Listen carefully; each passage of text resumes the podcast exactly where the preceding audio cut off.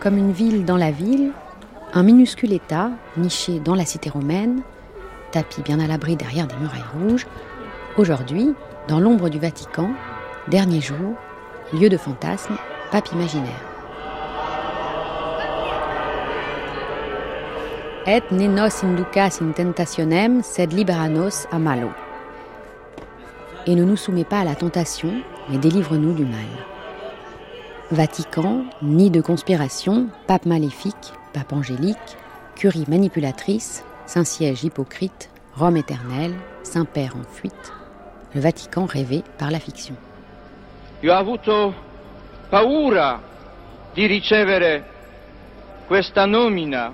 J'ai eu peur d'être élu pape. N'oubliez pas que si le Vatican nous démasque, nous serons excommuniés. Alors, s'il y a le moindre contretemps... Oui, je sais, je sais. À Rome, le Vatican est partout. On finit toujours par retomber sur ses murailles rouges, buter sur une église ou s'attabler à côté d'un prêtre ou d'un cardinal. Le pape lui aussi est partout, affiché dans les salons, au-dessus des lits, dans les boutiques ou les trattorias, et la coupole de Saint-Pierre, on la voit aussi presque de partout. Et puis même si on voulait échapper à son influence, de toute façon, l'Église romaine donne toujours aussi son avis sur tout. Mais le Vatican est aussi présent dans les têtes. Il alimente les visions des cinéastes et des romanciers. Il génère des romans policiers avec des espions machiavéliques issus des rangs du Saint-Siège, des nouvelles à tendance paranoïaque qui racontent une église tentaculaire qui voudrait conquérir et convertir le monde, ou de la littérature anticléricale qui dénonce une église superstitieuse et réactionnaire, ou encore des fantaisies où évoluent des papes imaginaires, angéliques, froids, innocents, sataniques, paillards ou tout simplement démons. Mais avant tout, c'est le Vatican qui fait rêver, le Vatican, dont on a forcément une image en tête, même si on n'y a jamais été.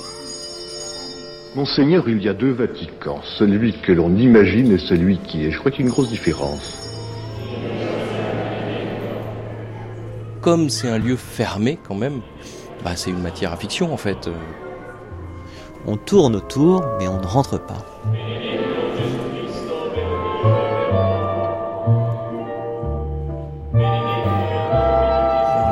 Première fois que j'ai vu le Vatican, c'est quand je suis arrivé à, Rome euh, au printemps 1991.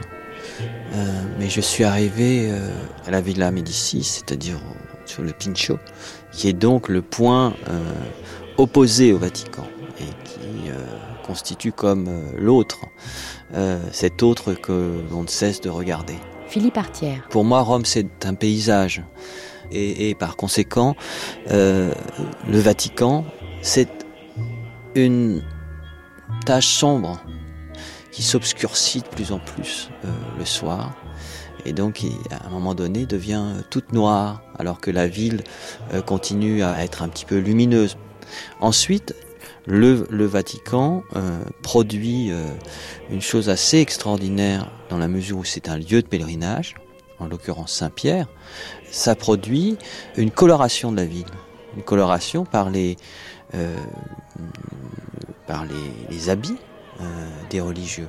La majorité euh, des religieuses et des, des religieux sont soit en noir, soit en gris, soit en bleu, disons un bleu horizon. Et puis, ces gardes suisses, hein, ces gardes suisses qui, bah, justement, peut-être nous font signe, à un moment donné, Rome a été une ville colorée. C'est un paysage et en même temps c'est un point de fuite. Ce lieu qui, qui ne s'ouvre que par euh, le tombeau de Saint-Pierre. C'est-à-dire que c'est toujours vers ce point euh, que la majorité des euh, visiteurs romains vont. Et paradoxalement, l'impossibilité de rentrer dans le Vatican. Parce que, bien y réfléchir, euh, peu de personnes rentrent dans le Vatican. On ne franchit pas la frontière. Ça, c'est assez fascinant aussi. On tourne autour, mais on ne rentre pas. Alors vous avez séjourné euh, une année euh, à Rome dans le cadre donc de la Villa Médicis pour écrire donc deux livres Vie et mort de Paul Génie et Reconstitution. Peut-être pouvez-vous nous raconter euh, l'histoire qui est au départ de, ce livre et ce que vous en avez fait. Alors, l'histoire au départ de ce livre, euh, c'est un fait divers en 1925. un philosophe euh, jésuite qui enseigne à la Grégorienne, qui est une université jésuite. Dans cette université, donc, enseigne un philosophe qui se trouve avoir été mon arrière-grand-oncle. Cet homme, un matin, se fait assassiner par un soldat italien. On est en 1925, donc c'est l'année vraiment où Mussolini prend le pouvoir. Un automne particulièrement violent. C'est la nuit de Florence, c'est euh, l'ensemble des journaux euh, de gauche incendiés, euh, l'assassinat d'un certain nombre de, militants de la gauche socialiste, etc. bon, c'est ça au départ. Au départ, c'est Bambino Marchi, puisque c'est son nom. Bambino, c'est le prénom, c'est le, enfin, c'est le prénom qu'on donne en fait au Christ avant qu'il n'aille au temple. Alors, ce jeune homme voulait assassiner un membre du clergé parce que euh, quelques années auparavant, euh, le curé du village avait annoncé à sa mère la mort de son frère sur le front. Or, euh, son frère n'était pas mort, mais la mère s'est suicidée. Et donc, ça aurait été par souci de, de vengeance. Pour les historiens du fait religieux, Paul Génie a été assassiné parce qu'il a été pris pour euh, l'émissaire entre le Vatican et Mussolini. Philippe Artier, vous avez euh, donc fait une tentative de reconstitution, c'est l'objet d'un de, ces deux livres, euh, une reconstitution justement de cet assassinat de Paul Génie. Vous avez revêtu une soutane, comme vous l'avez expliqué, et vous avez rejoué et fait photographier cette mort de Paul Génie. L'idée de, rejouer les deux dernières heures de, de Paul Génie, elle a été prise en fait dans le feu d'une expérimentation, celle de revêtir donc une soutane.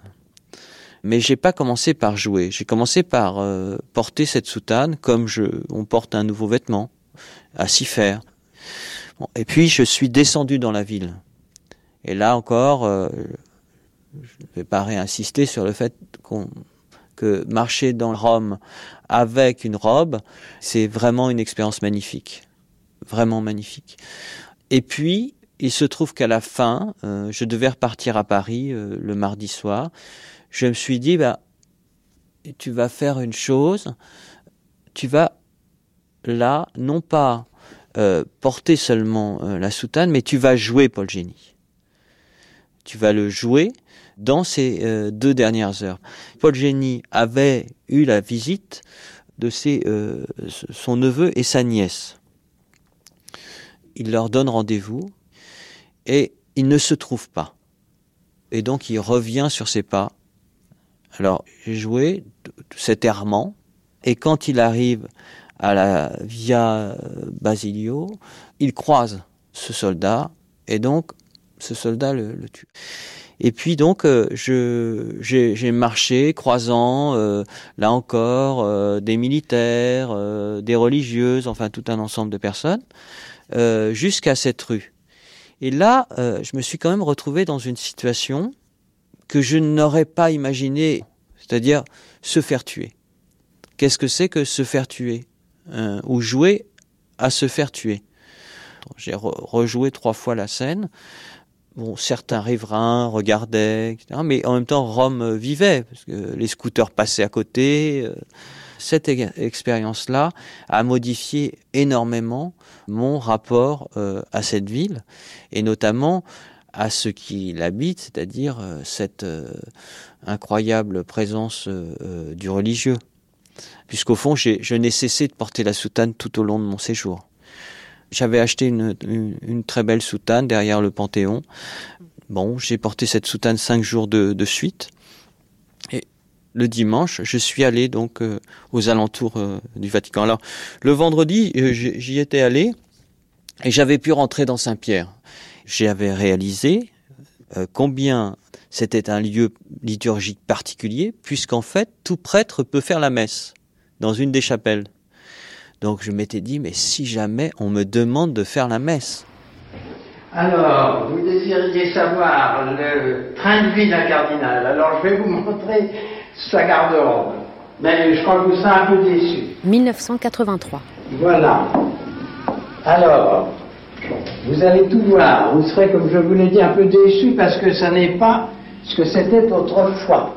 Mais si vous voulez savoir les différentes euh, sortes de soutanes, voilà la soutane noire que nous portons habituellement ici à Rome. La soutane filetée, elle est à peu près pareille à celle que vous voyez sur moi. Alors, ce qu'il y a de plus typique, de plus cardinal, disons, c'est la soutane rouge. Et alors, elle a ceci de spécial, c'est que jusqu'à jusqu'à Pie la queue avait 7 mètres de long. Vous vous rendez compte? 7 mètres de queue et il fallait un terre derrière pour la tenir naturellement. Alors, au-dessus de cette soutane qui sert pour les cérémonies religieuses, naturellement, alors on met le rochet, ce qu'on appelle cette chose en dentelle, et puis la mosette par-dessus, et en plus la, la croix pectorale. Alors fermons la porte, bien pieusement, voilà.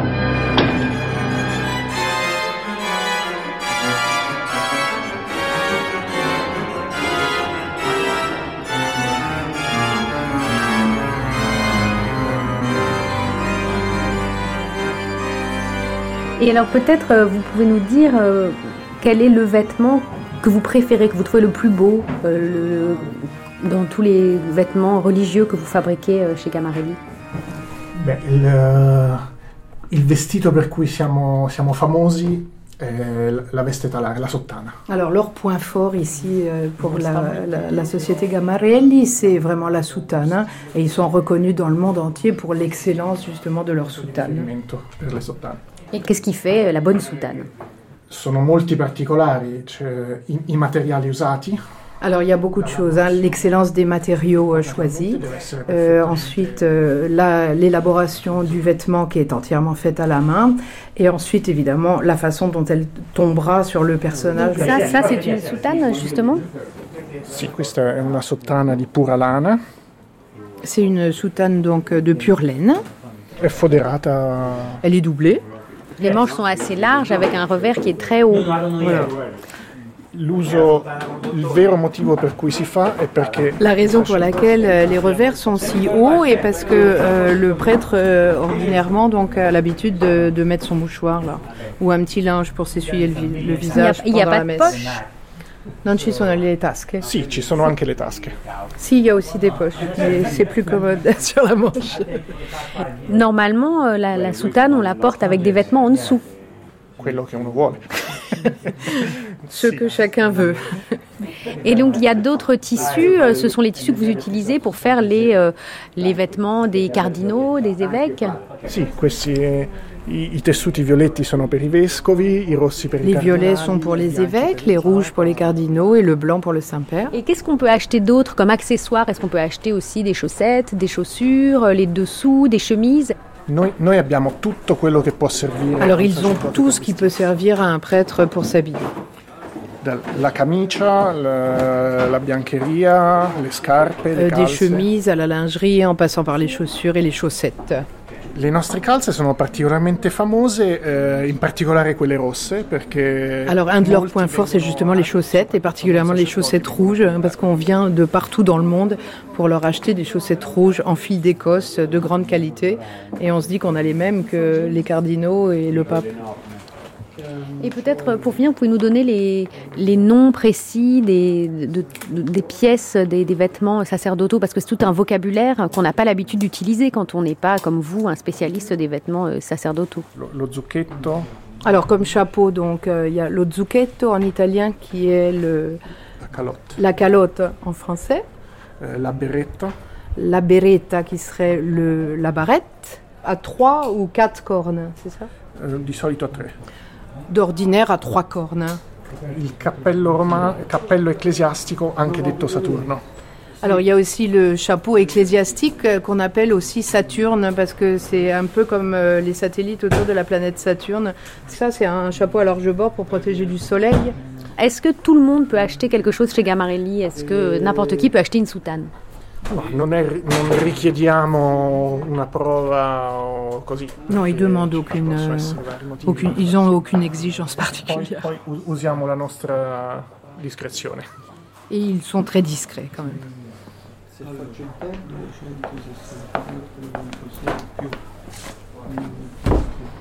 Voilà. Et. Voilà, messieurs, vous voyez? Voilà, très bien. C'est pour le culte divin. Il faut changer. Combien de boutons 15, 16, 17, 18, 19, 20, 21, 22 et 23. Mais encore, voilà, 23, 24, 25, 26, 27, 28, 29, 30, 31, 30, 32. Voilà. Quelle curiosité. Hein? Euh, C'est très long à mettre une soutane. Alors se promener euh, à Rome en soutane, c'est euh, c'est une expérience euh, magnifique parce que euh, Philippe Artière. J'ai réalisé combien euh, cette ville était euh, adaptée à ce à ce vêtement.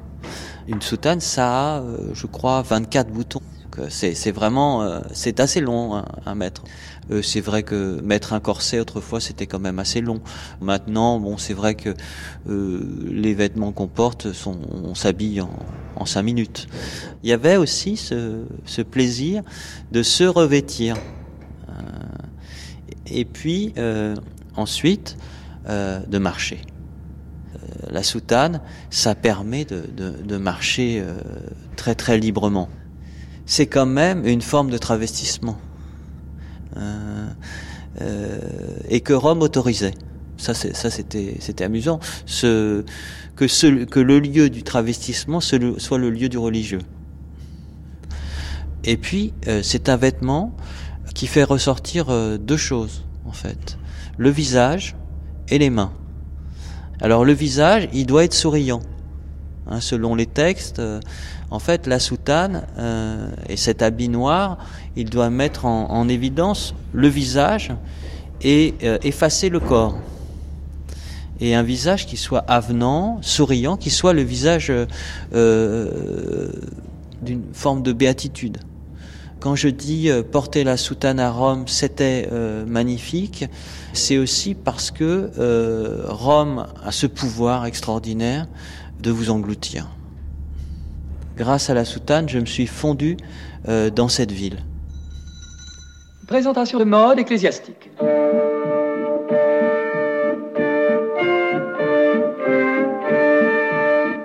Modèle numéro 1. Patience en satin noir, un modèle classique destiné aux sœurs novices. Le même modèle peut se faire sur commande dans un autre tissu, aussi bien soie que laine selon la saison. Les petites bottes sont en cuir et daim de deux tons, noir et marine, pour climat très rigoureux.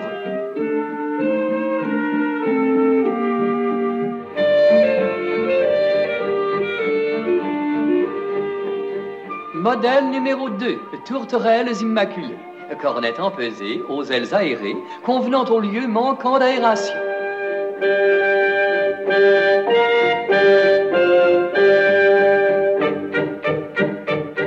Passons au modèle sport. Au paradis, toujours plus vite.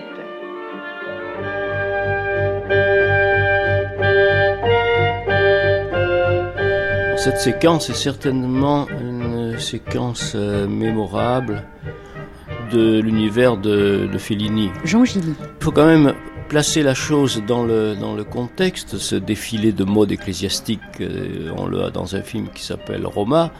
Il faut pas oublier que Fellini a toujours regardé Rome de l'extérieur. C'est pas un Romain. Et donc, il est toujours resté un peu le, le spectateur d'une ville qui se donne en spectacle. C'est une ville de représentation. Et parmi les éléments qui sont euh, par excellence une représentation, il y a l'église.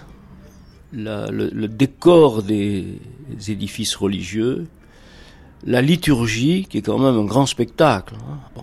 Alors, dans cette séquence, au début, il y a chez lui euh, un peu du caricaturiste qu'il est par ailleurs, hein, en représentant des religieuses qui portent des cornettes, qui battent l'air comme des ailes, en représentant des prêtres de campagne avec euh, des sortes de houppelandes qui évitent d'aller euh, frotter contre les roues de la, de la bicyclette. Et petit à petit, et c'est en cela que euh, son, art a quelque chose de magistral, petit à petit, la chose se détache de la représentation concrète de ce défilé de mode pour devenir une sorte d'apothéose figurative, pour finalement exprimer une beauté qui devient une, une beauté de signification quasi surnaturelle. Et, conclusion logique de ce défilé de mode, conclusion logique de cette montée en puissance en quelque sorte, la séquence se termine par l'apparition du souverain pontife, en majesté. Donc Fellini finit par succomber lui-même au charme de sa propre représentation. Il devient lui-même le premier spectateur de la magie qu'il vient de créer pour aboutir finalement à cette célébration de l'image religieuse par excellence, la plus haute, celle du pape. Quand on regarde cette scène, euh, Jean Gillet, on voit aussi une certaine représentation de la mort, c'est-à-dire que cette aristocratie qui est spectatrice, euh, et puis ces personnes qui défilent, au fur et à mesure, on a l'impression d'une sorte de décomposition, des visages blafards, et il y a aussi quelque chose d'assez morbide. Bah, c'est-à-dire l'Église, elle est là pour accompagner les vivants, mais d'une certaine façon pour les préparer à la mort. Euh, L'Église repose sur un fondement extrêmement dramatique qui est le sacrifice du Christ. Donc, euh, même lorsque l'Église célèbre euh, ses pompes et ses œuvres, euh, il y a toujours un, arrière-plan qui est celui de la mort. Donc ces, ces aristocrates, cette noblesse noire, cette noblesse vaticane qui suit la représentation, ce sont effectivement des gens comblés d'honneur, comblés d'âge aussi. Ce sont des vieux. Et même le pape, quand le pape apparaît dans cette dernière image, c'est un vieil homme, décharné. Fellini, peut-être, quand il représente ça, c'est le comble de l'apothéose, mais comme si c'était les trompettes de la mort. Éminence, merci. Oh, merci. Princesse, allons, cela fait tant plaisir de vous revoir tous. Vous allez tous bien grâce à Dieu. Éminence. Toi, tu es Francesca, n'est-ce pas? Oui, je suis Francesca. Ah, mes yeux ont vieilli. Oh, mais c'est Filippetto. Comment vas-tu? Nous nous connaissons. Je t'ai fait faire ta première communion. Maintenant, allez vous coucher. Hein Bonne nuit. Bonne, nuit, mes petits. Et que Dieu vous bénisse. Si votre éminence veut bien s'asseoir.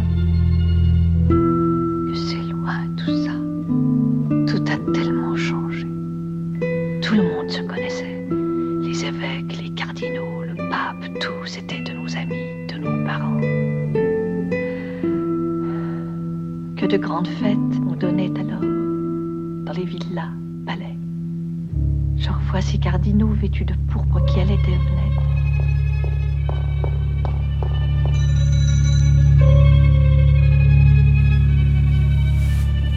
Ciao, sei sola? Sì, è andato via. Che loga. Ecco qua, ce la fai?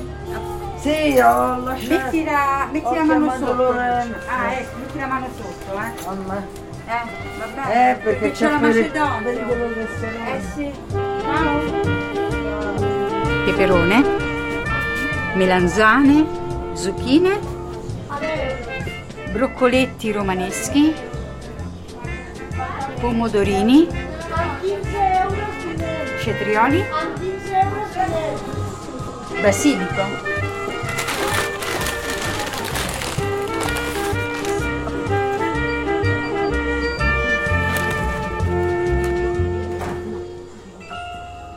Le Vatican, c'est un monde à part, séparé du reste de la ville, qui le met sur l'autre rive. L'essentiel de Rome se trouve sur la rive gauche.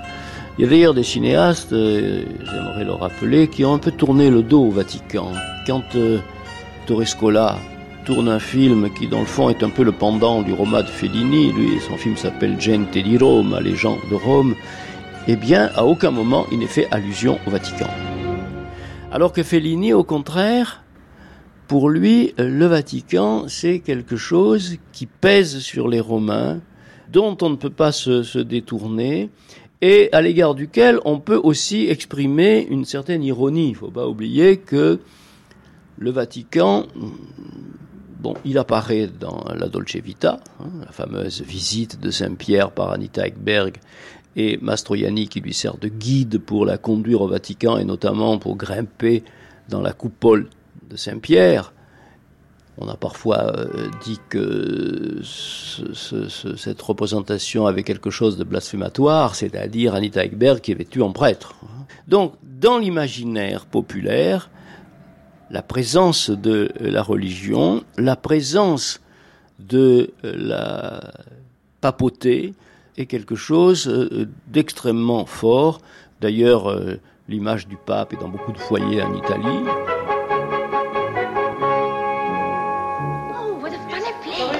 C'est bien, c'est bien. Oh, it's so crooked. Sylvia, did you know there are 700 steps here? Behind the church. C'est bien, Lise. Incredible. Just incredible. Euh, Où est-ce qu'elle est passée? C'est pas une femme, c'est un ascenseur.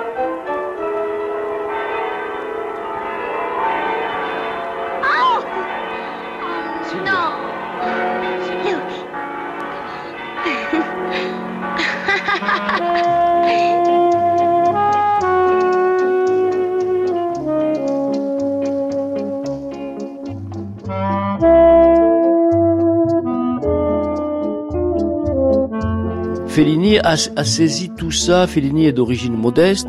Et j'imagine que ce garçon qui arrivait d'une petite ville balnéaire, euh, Rimini, sur la, sur la côte adriatique, qui arrivait à Rome et qui découvrait cette Rome aux centaines d'églises, cette omniprésence, et en plus je suppose qu'à la fin des années 30, l'omniprésence de l'église était certainement beaucoup plus forte, elle reste encore très grande aujourd'hui, mais enfin, à la fin des années 30, elle devait être euh, extrêmement envahissante.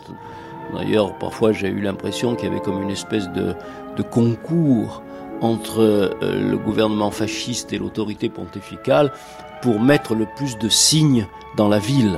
Hein. D'un côté les faisceaux, de l'autre côté les croix.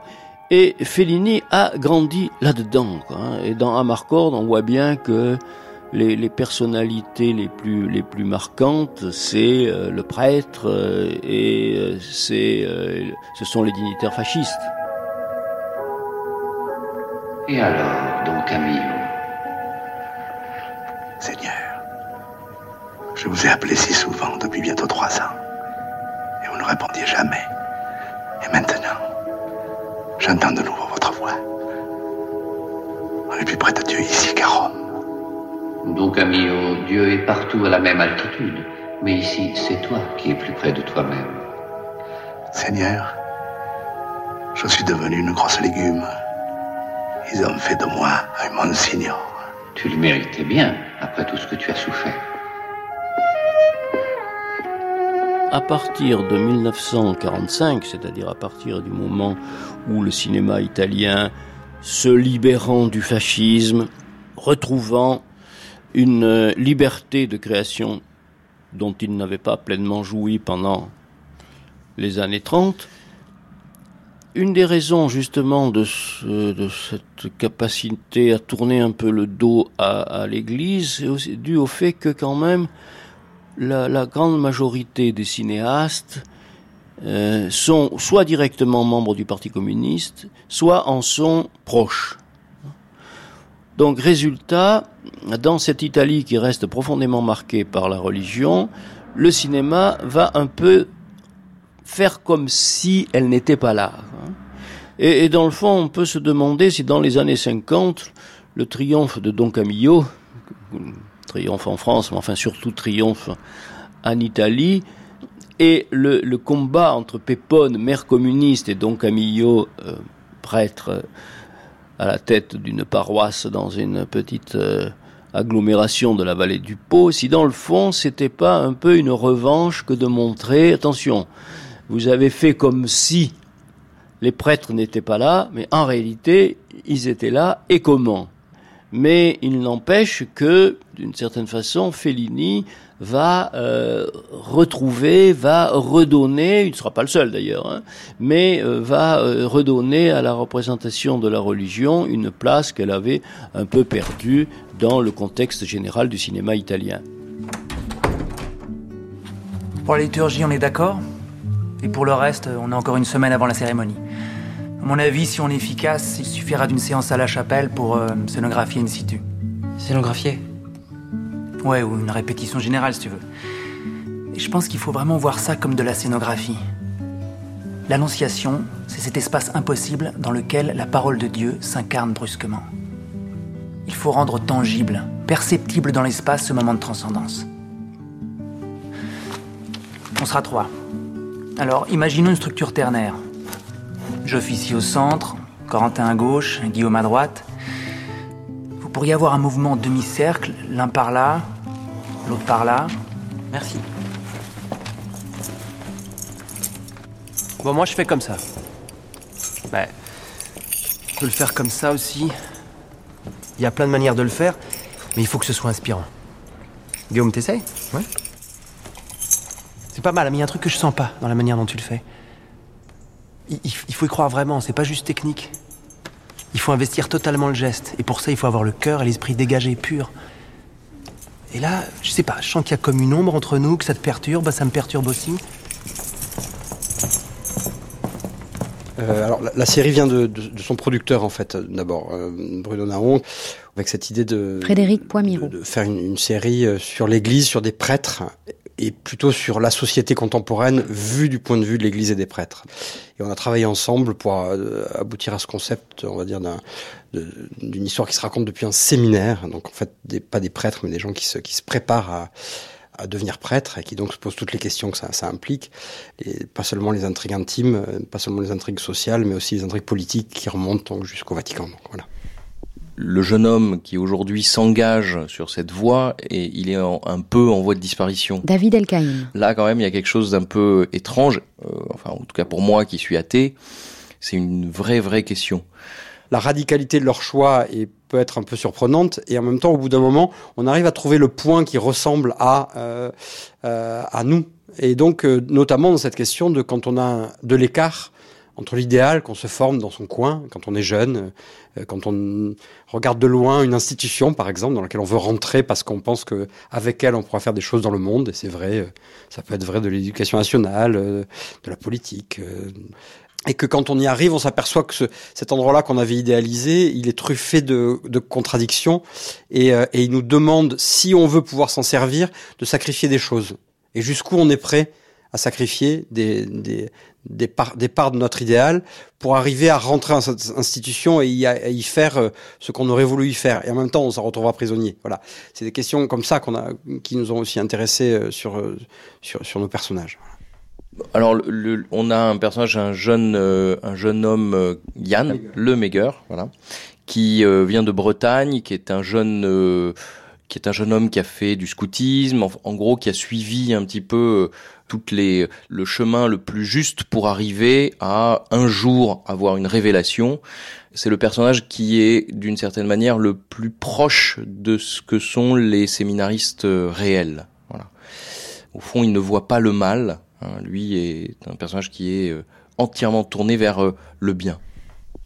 Il y a Raphaël, donc Raphaël, c'est lui, euh, pareil, il est sociologiquement, euh, il fait partie des milieux qui alimentent traditionnellement le- l'Église euh, catholique, c'est-à-dire c'est la, la grande bourgeoisie traditionnelle catholique française, et donc lui, il a plutôt choisi le séminaire comme un moyen de fuir la pression euh, justement très euh, libérale et, euh, euh, financière du destin que lui promet sa famille.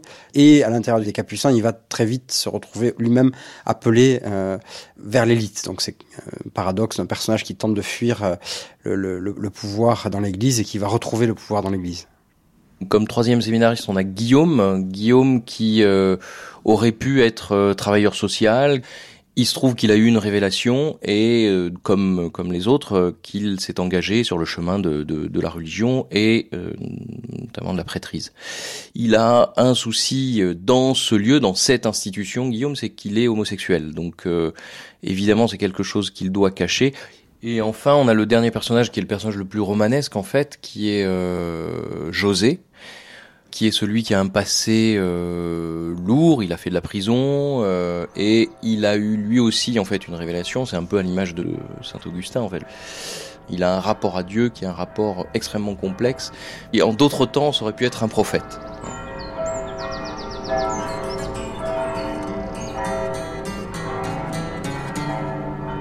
Questa è la storia di uno di noi, anche lui nato per caso in via Gluck, in una casa fuori città, gente tranquilla che lavorava. Là dove c'era l'erba ora c'è una città e quella casa in mezzo al verde ormai dove sarà? Ah. Questo ragazzo della via Gru si divertiva a giocare con me, ma un giorno disse vado in città e lo diceva. Rodolphe et Vincent, vous êtes tous les deux alors euh, séminaristes, vous êtes étudiants. Alors moi je suis euh, dans une, entre, entre deux chaises on va dire, parce que je vais être ordonné prêtre en juin et j'étais ordonné diacre. Donc je suis euh, étudiant encore en théologie. Et alors comment est-ce qu'on se retrouve dans un parcours comme ça euh, de, de clerc? Comment est-ce qu'on se retrouve à Rome? Ça, c'est notre évêque qui décide, de, notre supérieur qui décide de nous envoyer ici pour euh, continuer à se former. Alors moi, j'ai pas choisi, on m'a pas dit, je vais pas demander à venir ici. On m'a dit, ben, ce serait bien pour tes études de venir à Rome pour te former. Moi, je suis à ce qui s'appelle l'université grégorienne, où j'ai des cours. On a un amphithéâtre de 150 personnes, donc c'est un peu comme la fac en France. C'est une faculté de théologie, mais il y a 150 personnes et il y a 60 nationalités. En face de moi, j'ai un chinois, derrière moi, j'ai un allemand, à côté de moi, un polonais, j'ai un australien. Euh, on parle tous en italien. Et pour vous, c'est important aussi justement d'être à Rome, dans la ville du Saint-Siège, près du Saint-Père. C'est quelque chose qui a une signification aussi? On plonge un peu dans l'histoire, dans l'histoire de Rome et dans une histoire de sainteté finalement de grandes figures. quoi. Et, euh, ça, on peut le vivre en étant ici, euh, je dirais, euh, pendant deux ans, trois ans. Nous, on a le temps pour goûter cette ville. Goûter la chaleur, goûter un bon café, goûter un beau Caravage, aller parcourir quelques églises et puis s'arrêter, c'est tout. Et je trouve ça, ça c'est une vraie grâce d'être à Rome pour ça. Vous dites que vous êtes toujours frappé finalement par la perception qu'ont les gens du Vatican quand ils sont à l'extérieur. Parfois, on a, enfin, moi-même, on peut mythifier justement le Vatican en disant un lieu de pouvoir important, euh, une administration hyper centralisée, et de voir que, enfin, en visitant ce qu'on appelle les ministères, les dicastères, finalement, de voir qu'il y a une grande simplicité de moyens. Voilà, il y a une dimension en fait beaucoup plus décentralisée qu'on peut peut-être euh, le percevoir. Oui, puis il y a toujours cet aspect mystérieux, c'est-à-dire que souvent les gens, quand ils s'intéressent au Vatican, c'est toujours ces questions de mystère, de secret qui dominent. Et ça, c'est des choses, euh, quand on est sur place, Moi, je vois plutôt l'aspect de discrétion, en fait. un devoir de réserve. Un devoir de réserve. Et puis d'éviter, je dirais, euh, la rumeur aussi, c'est jamais très bon. Donc de dire, ben, quand il y a quelqu'un qui qui parle, c'est une parole autorisée, comme ça c'est clair, on le sait. Je dirais, c'est plutôt une discipline saine. Euh, non pas euh, pour contraindre, mais plutôt pour éviter euh, des rumeurs infondées. Ou, je dirais, parfois aussi, il y a un temps de maturité, de maturation. Je dirais, on voit dans toute société, on voit en France aussi, où parfois les petites phrases, finalement, ça fait du mal, et ça aide pas à avoir un climat qui soit paisible. C'est- ça, c'est le rapport au temps qui n'est pas le même aussi. Parce que on est maintenant dans une culture de l'immédiateté. On pense connaître en, ayant une information immédiate. Et le temps de l'Église, c'est pas le temps de l'immédiateté, c'est le temps de quelque chose qui se développe voilà, à travers les, les siècles. C'est une discrétion aussi pour respecter le chemin personnel de chacun. Et je pense que ça participe, entre autres, effectivement, à créer ce climat un peu de, euh, ou ce désir de connaître des secrets du Vatican. Et euh, comment vous vivez euh, justement le regard que peuvent avoir, euh, en tout cas certains laïcs, sur le Vatican, c'est-à-dire cette vision un peu paradoxale, c'est-à-dire à la fois c'est le lieu de l'angélisme, le lieu du pape, et puis le lieu du mal, du, du complot. Parce que ce paradoxe, en fait, il reflète le paradoxe du cœur des hommes aussi, quoi. C'est-à-dire qu'on voit bien que le- la parole du pape, elle est attendue par beaucoup de monde. En fait, elle a un poids qui est assez étonnant en fait. Et puis d'un autre côté, il y a ces, ces, ces- légendes un peu de conspiration, cette idée que c'est un super pouvoir hyper puissant. Ben, je pense que le problème, c'est que si reconnaître, je dirais, le, la cohérence et la simplicité de ce qu'est réellement le, Vatican aujourd'hui, bah, c'est de, voir aussi reconnaître la, la valeur de la parole qui est donnée. Et c'est une parole qui peut déranger, comme la parole du Christ, elle dérange, elle met en mouvement. Puis on voit aussi depuis le début de l'histoire de l'Évangile, quand on regarde dans la Bible, bien c'est une histoire humaine ou une histoire de rencontre entre Dieu et l'homme qui est faite aussi bien de péché. Quoi. Il y a des choses qui sont sales, qui sont pas belles et en même temps d'autres choses qui sont magnifiques. Et donc aujourd'hui, on, on continue à vivre cette histoire. Quoi. Et donc à Rome, c'est pareil. Rome n'est pas un endroit pur et parfait. Et euh, je dirais, il y a des hommes qui y travaillent, qui, sont présents. Et il y a toutes les figures. Quoi. Et parfois, il y, a, une grande attente aussi vis-à-vis des chrétiens de dire on attend à ce que vous soyez parfaits. À Rome, il y a aussi bien euh, dirais, Satan qui est présent, le mal, que des choses qui sont magnifiques. Vous avez quelque chose à dire, dites-le. Si vous pensez que l'esprit que nous tentons d'insuffler à ce séminaire depuis la rentrée pose problème, nous vous écoutons. Je vous demande pardon, nous nous n'avons rien dit de tel. Alors qu'avez-vous dit? Dominique, nous sommes là pour écouter. Ils viennent à la rencontre de Jésus, et ils s'y sont sentis appelés. Rencontrer quelqu'un, c'est aussi accepter ce qu'il fait bouger en nous. Jésus, on s'y frotte. Il nous rabote un peu, n'est-ce pas? Ça fait un peu mal au début, c'est normal. Êtes-vous prêt à tenter l'expérience, jeune homme?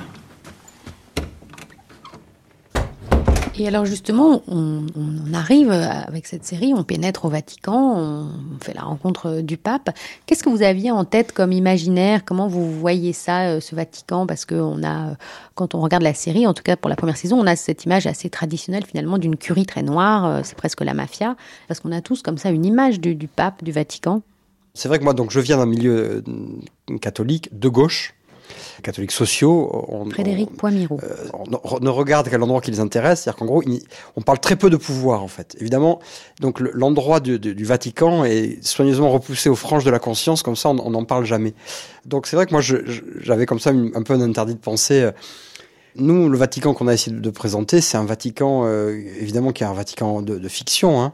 On s'est rendu compte assez vite aussi, d'ailleurs, que sur les gens qu'on interrogeait, tout de suite aussi, c'était non, non, mais euh, le Vatican, c'est pas tout ce qu'on dit. euh, euh, puis le luxe, le pouvoir, c'est pas vrai. euh, euh, puis de toute façon, l'Église a plus d'argent. Enfin, il y a un discours premier de tous les gens, on va dire, de, de terrain, qui, qui confirmait un peu ça. Et à force d'entendre un peu toujours la même chose, évidemment, on a envie d'y aller voir quand même. Et quand on regarde, alors on n'a pas été euh, s'infiltrer au Vatican comme ça, mais quand on se documente, euh, on s'aperçoit que c'est quelque chose de beaucoup plus complexe, c'est que le Vatican, c'est euh, effectivement une institution euh, vieillissante qui gère des choses très complexes, donc des tensions, etc. Mais que quand même, c'est un lieu de pouvoir, c'est un lieu d'influence. et que aussi bien dans la société française que voilà sur la scène diplomatique mondiale et, sur la scène symbolique, on va dire comme ça, le pouvoir quand même que l'Église euh, en tant qu'institution continue à avoir euh, en France et dans le monde. Donc voilà, on, a, on, s'est dit on va faire un Vatican qui n'est pas le Vatican euh, qui existe, mais qui est un Vatican possible. Alors voilà notre pape. On a choisi cette figure comme ça d'un pape qui à la fois est assez dépassé, mais de toute façon il faut faire avec lui. Et euh, il y a eu ce moment effectivement très euh, où on s'est dit voilà ce pape en fait euh, alors que le, voilà, le monde est un peu en train de, se déchirer qu'il y a des chrétiens euh, euh, de Chine qui sont euh, lui euh, il est il est euh, il, est obsédé par une chose euh, il est obsédé par ses rêves en fait. Et euh, et il a sa gouvernante vois, qui l'aide à interpréter ses rêves. Et c'est vrai qu'on s'est dit à un moment donné il y a eu un moment où on s'est dit Ah, on pourrait avoir un rêve du pape. Voilà, je sais pas pourquoi ça nous est venu comme ça, ce, ce, ce, rêve de, du pape qui voit un Indien, un Indien des plaines, hein, un vrai Indien comme ça, qui lui parle. On va quand même avoir accès à son inconscient. On, voilà, on suppose que le pape est un être humain. Il a un inconscient, ça prend des chemins un peu tortueux, mais finalement ça a des effets dans la réalité. hein. Voilà, c'est un peu comme ça qu'on se l'est raconté. Sa sainteté a fait un rêve que Suor Amalia a interprété avec euh, sagesse, dirons-nous.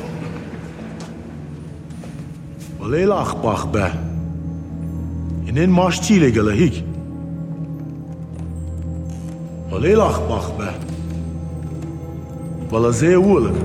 E allora ha detto che c'era un uomo imprigionato dentro di me, un uomo celeste, e che per liberarlo dovevo disfarmi di miei abiti. Est qualcosa nella vostra vita a cui non volete rinunciare? È il significato di questo sogno. E Gesù vi chiede di farlo.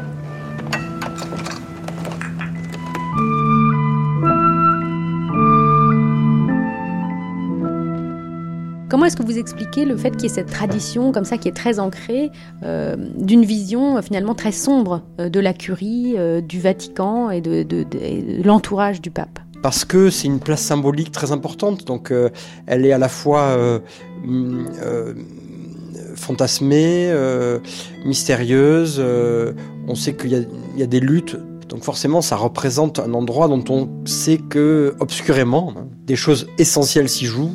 Mais on sait bien que tout en haut, hein, ça, ça vient de l'enfance aussi. hein, il se passe des choses pas claires dans la chambre par là-bas. hein, donc, euh, forcément, euh, dans la chambre du pape, forcément, c'est-à-dire du, sommet par excellence de la pyramide, forcément, il doit se passer des trucs pas clairs. Euh, Peut-être que, en fait, dans la réalité, c'est très fade, il n'y a rien du tout. Mais dans l'inconscient, on- voilà, c'est c'est barbe bleue quoi. Donc n'ouvre pas cette cette porte derrière. C'est sûr que c'est fermé pour ça d'ailleurs en fait, pour faire fonctionner l'inconscient. La fiction du pouvoir est toujours une fiction euh, d'une forme de, de voilà d'ogre qui, qui, qui dévore ou qui est, qui, est, qui est pris par ses passions. Qui, et donc, euh, on choisit toujours de nous mettre de ce point de vue-là quand on fait une fiction du pouvoir. Élevé au Collège des Nobles, Pio Boccanera n'avait quitté Rome qu'une fois, très jeune. Depuis quatre ans, il était camerlingue, et l'on racontait tout bas que Léon XIII l'avait choisi pour cette charge, comme Pie IX autrefois l'avait choisi lui-même, afin de l'écarter de la succession au trône pontifical. Et l'on disait encore que la lutte sourde continuait, comme sous le règne passé, entre le pape et le camerlingue, ce dernier à l'écart, condamnant la politique du Saint-Siège d'opinions radicalement opposées en tout, attendant muet, dans le néant actuel de sa charge, la mort du pape, qui lui donnerait le pouvoir intérimaire jusqu'à l'élection du pape nouveau, le devoir d'assembler le conclave et de veiller à la bonne expédition transitoire des affaires de l'Église. L'ambition de la papauté, le rêve de recommencer l'aventure du cardinal Pecci, camerlingue et pape, n'était-il pas derrière ce grand front sévère, dans la flamme même de ses regards noirs? Son orgueil de prince romain ne connaissait que Rome. Il se faisait presque une gloire d'ignorer totalement le monde moderne. Et il se montrait d'ailleurs très pieux, d'une religion austère, d'une foi pleine et solide, incapable du plus léger doute. Extrait de Rome d'Émile Zola. Jean-Baptiste Amadieu, est-ce que peut-être vous pouvez pour commencer nous essayer peut-être de nous brosser à grands traits l'histoire de la, de la littérature critique envers la papauté, envers le Vatican? C'est une littérature qui a une longue tradition. Il faut remonter au moins au siècle des Lumières avec une littérature philosophique et de ce fait anticléricale. La critique, elle est bien sûr d'abord idéologique. Ce qui est critiqué, c'est le fanatisme, la superstition. Mais la critique également est d'ordre plutôt sociologique sur le fonctionnement d'institutions jugées archaïques, autoritaires. Euh, N'oublions pas que la papauté est au XIXe siècle encore une monarchie, une monarchie de caractère, on pourrait dire, absolutiste, puisqu'il n'y a pas de constitution avant que le pape euh, Pie IX décide de donner une sorte d'embryon de constitution à cette monarchie. Et enfin, la critique est d'ordre psychologique, c'est-à-dire c'est l'emprise du clergé sur les mentalités, la direction, direction de conscience. Cette littérature s'inscrit dans des circonstances très particulières, bien sûr. L'Église du XIXe siècle, c'est une Église qui a encore l'intention de gouverner, gouverner les âmes. Le contexte aussi a changé du point de vue euh, de, de la pensée anticléricale, puisque au XIXe siècle, il y a encore cette foi en la science, cette science dont on pense qu'elle va éliminer progressivement la religion catholique, plus généralement toutes les religions, pour faire advenir, selon Victor Hugo, la religion avec un grand R, qui serait la religion de l'humanité et de la science. Donc le contexte intellectuel n'est pas le même, et bien sûr le contexte politique. Donc le contexte au XIXe siècle est celui du mouvement révolutionnaire en faveur de l'unité italienne, que le pape essaie de contenir, enfin, jusqu'à ce qu'il perde cette euh, royauté temporelle en 1870. Le contexte français, c'est celui de la laïcisation progressive de la société, notamment après 1870 et les lois contre les congrégations, la loi sur l'enseignement et jusqu'à la loi de 1905, loi de séparation de l'Église et de l'État. Oui, parce que jusque-là, euh, Jean-Baptiste Amadieu, la plupart euh, des, enfants, la plupart de la jeunesse étaient finalement formés par le clergé. Et c'est finalement toute cette réforme de l'enseignement qui veut mettre à bas un système qui était là en place depuis très longtemps et qui fait qu'effectivement l'Église perd finalement de son influence sur, sur la jeunesse.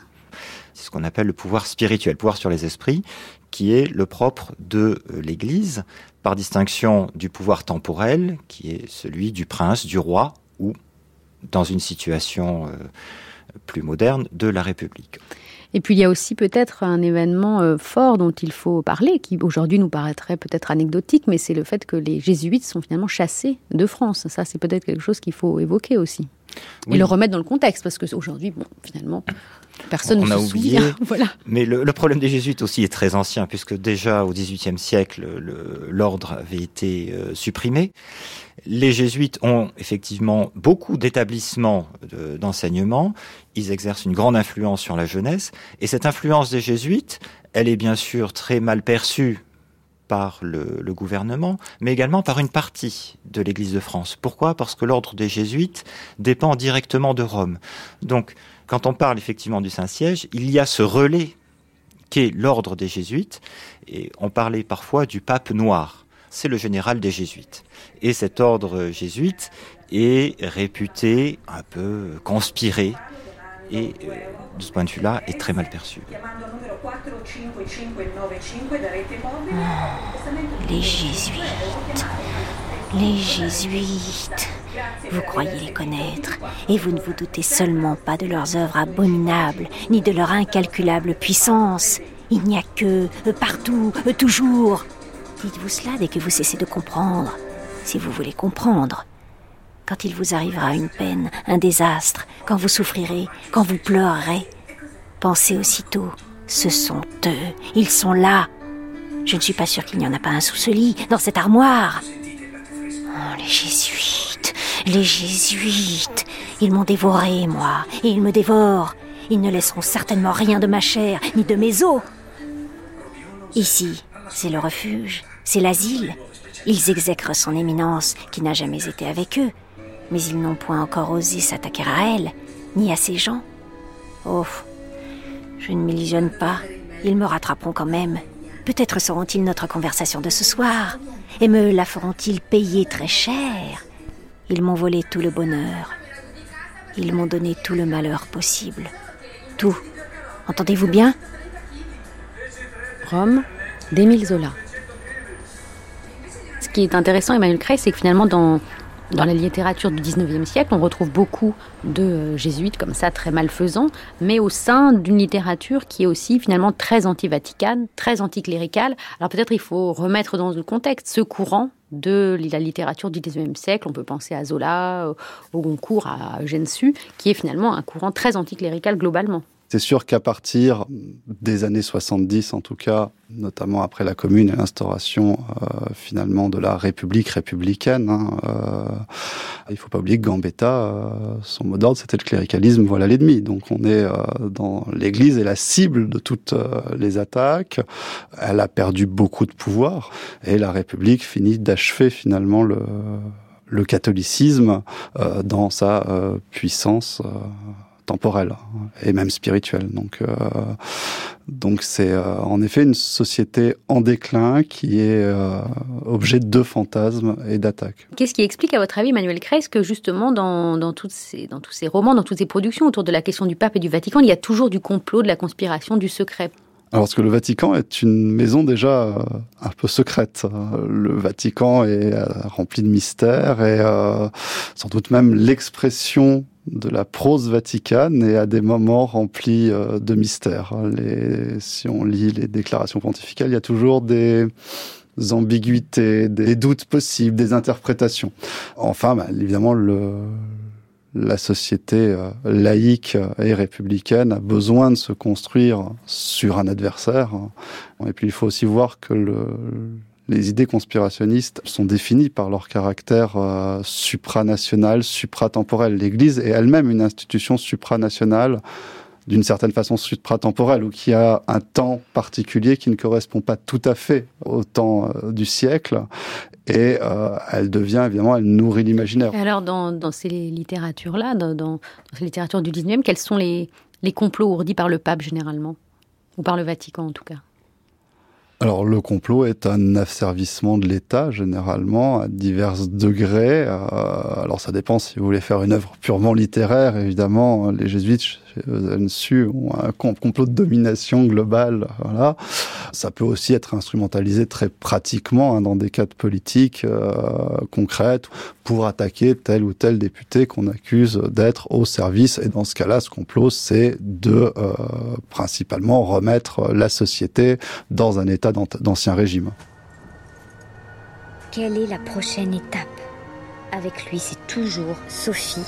Quelle est la prochaine étape? Des énigmes, des codes. Mais peut-être qu'il y a une piste du côté du prieuré de Sion. Espérons que non. Toutes les histoires liées au prieuré ont fini dans un bain de sang. Ses membres ont été massacrés par l'Église. Tout a commencé il y a près d'un millier d'années, quand un roi de France a conquis la ville sainte de Jérusalem. Cette croisade, qui fut l'une des plus imposantes de l'histoire, avait en fait été orchestrée par une confrérie secrète. Le prieuré de Sion et son bras armé, les chevaliers du Temple. L'ordre du Temple a pourtant été créé pour protéger la ville sainte. Souvent, les gens se disent Mais oui, euh, le roman sur le Vatican, c'est le David Code, c'est Dan Brown. Or, le David Code ne se passe pas du tout au Vatican. Mais qu'est-ce qui relie ce roman euh, au Vatican Et puis, qu'est-ce qui relie surtout ce roman à toute cette longue histoire des théories complotistes et du complot du Vatican? Alors, euh, en effet, le roman ne se passe pas du tout au Vatican, mais on a quand même l'opus Dei qui est euh, présente et euh, qui symbolise finalement l'adversaire du héros. Alors le Vatican envoya des missives contenant des ordres secrets et destinés à être ouvertes simultanément dans toute l'Europe. Le pape y dénonçait les Templiers. Le Da Vinci Code se rattache à toute une littérature de type néo-occultiste ou occultiste contemporaine, euh, notamment l'énigme sacrée, etc., etc., qui euh, reprennent l'histoire du prieuré de Sion, qui est une euh, fiction inventée par Pierre Plantard, un occultiste du milieu du XXe siècle. C'est une euh, association d'habitants d'immeubles à loyer modéré. voilà, qui part une mystification faite par ce fameux Pierre Plantard et le dépôt euh, opportun de certains documents à la Bibliothèque nationale permet de créer une illusion d'une société secrète dont évidemment euh, Pierre Plantard se proclame lui-même euh, le dernier tenant et le dernier grand maître après des gens aussi prestigieux que Léonard de Vinci, etc., euh, etc. Cette histoire du Da Vinci Code finalement reprend l'histoire de ce Sion, reprend tout un ensemble de représentations occultistes. Donc, en le Da Vinci Code, c'est ces éléments-là, avec sans doute une part d'anticatholicisme protestant américain. Qui fait du Vatican finalement le lieu du mensonge, du complot, euh, de la dissimulation. Euh, il n'y a qu'à lire la presse italienne vaticane spécialisée pour voir que ça n'a pas grand-chose à envier euh, à la vie politique de n'importe quel État. Je pense le conspirationnisme se nourrit à la fois d'éléments de la réalité pour être réintégrés dans un vaste récit. Et évidemment, euh, les éléments concrets se mélangeant avec les lacunes historiques ou les questions euh, sans réponse vont permettre de, entre guillemets, remplir ces questions sans réponse et les intégrer dans un récit historique alternatif.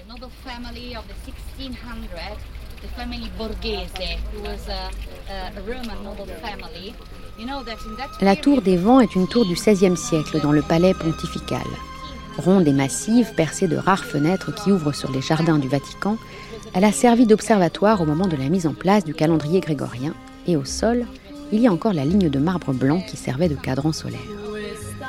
On rejoint le sommet de la tour par des dédales de couloirs et d'escaliers dérobés. Arrivé en haut, Les murs sont couverts de fresques bucoliques et verdoyantes. Il y fait frais et on est dans ce qui était la chambre de Catherine de Suède, tout juste convertie au catholicisme. Cette pièce dans les hauteurs est devenue le bureau du père Bruguès qui dirige la bibliothèque vaticane et les archives secrètes du Vatican. Un endroit qui fait totalement fantasmer les romanciers complotistes.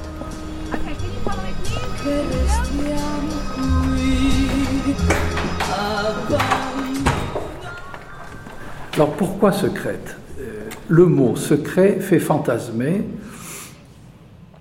Un certain Dan Brown euh, a écrit un livre qui s'est très bien vendu, qui lui a rapporté beaucoup d'argent.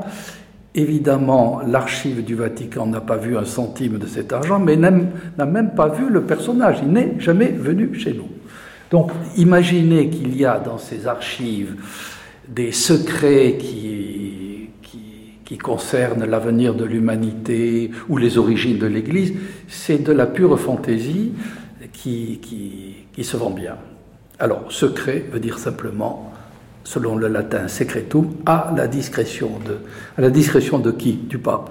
Donc, ce sont les archives à la discrétion du pape comme il existe des archives dans tous les pays qui sont des archives d'État. Alors il faut dire que existent euh, parallèles l'une à l'autre deux institutions, euh, la bibliothèque du Vatican, dite bibliothèque euh, apostolique, et, les archives. Ces deux institutions, au fond, remontent à, l'origine du, christianisme. Parmi Parmi les phrases de l'Évangile qui, me semble-t-il, ont le plus de poids, on trouve celle-ci. Faites cela en mémoire de moi. On pourrait dire que la fonction de l'Église, c'est de célébrer la, mémoire. évidemment, il y a plusieurs manières d'approcher la mémoire. Euh, il y a ce que j'appellerais la, mémoire des lieux. Au fond, le chrétien euh, aimerait retrouver les paysages que le Christ a connus, euh, voir la même lumière, sentir les mêmes odeurs, peut-être passer à côté de tel ou tel monument que, que lui-même a, pu euh, a pu rencontrer dans son existence. Je dirais que c'est un peu la mémoire amoureuse. Quand, quand quelqu'un que l'on aime nous a quittés, on aime bien retrouver les lieux où il a vécu ou les objets qui lui ont appartenu. Il y a ensuite la, mémoire euh, de proximité. Au fond, on veut rendre visite à des gens qui ont connu le Christ, et ainsi s'explique la, notion chrétienne de pèlerinage. On va rendre visite à des, voisins, d'une certaine manière, du Christ, afin de devenir son voisin. Et puis, il y a la mémoire, troisième mémoire, la mémoire des écrits il est significatif que la toute première génération chrétienne ait voulu mettre par écrit euh, ce que le Christ avait dit, ce que le Christ avait fait. Donc il y a le souci de transmettre aux générations futures un, patrimoine écrit. Et, de fait, lorsqu'on persécute les chrétiens, on, les massacre, mais aussi on brûle leurs écrits. Lorsque les persécutions cessent, euh, l'Église vraiment prend soin de protéger ses écrits.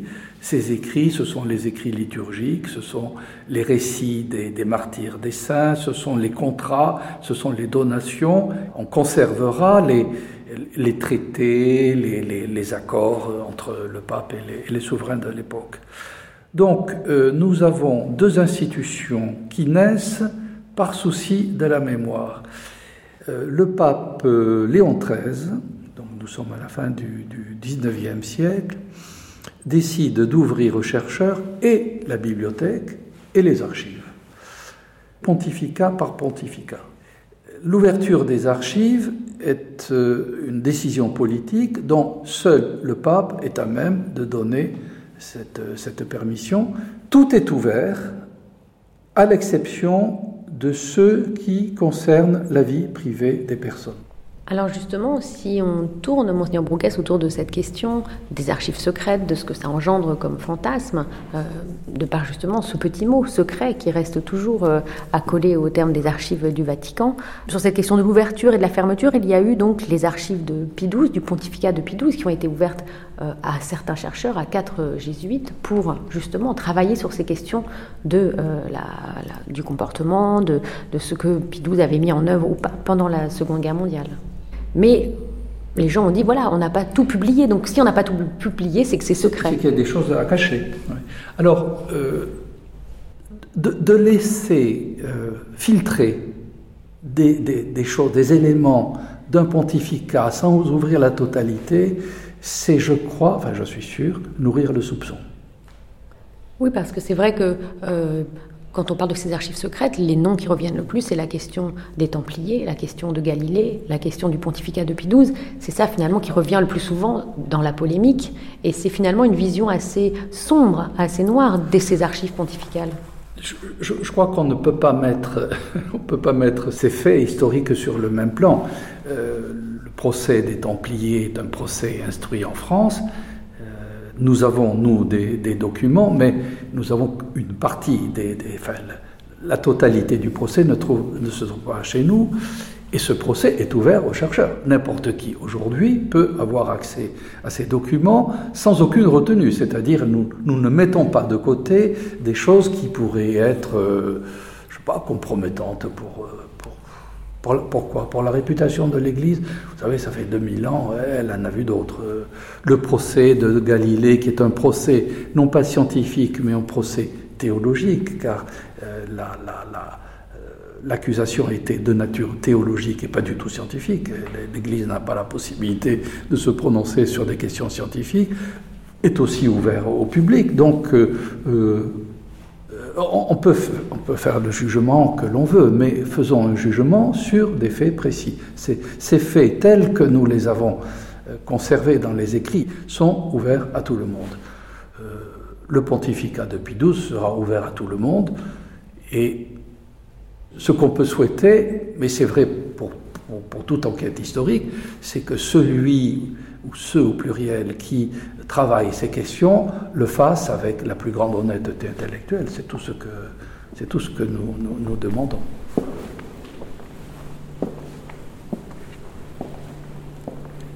Vaste embrasement, immense contagion sainte que la religion à Rome. Tous ces rencontres pour vaincre et conquérir une âme. À ce moment, où Madame Gervaisé se sentait touchée d'un commencement d'illumination, son passé à Rome, les premiers jours de son séjour lui revenaient. Ses premières stations dans les églises, sa passion pour leur marbre, elle commençait à reconnaître qu'elles avaient été comme une rencontre et une première liaison avec les douceurs religieuses. Elle retrouvait présente à son esprit, revivante à ses yeux, cette visite à Saint-Pierre, où la main de son enfant lui avait fait lire, dans du soleil, les mots d'or. Tu es Petrus, et super hanc Petram.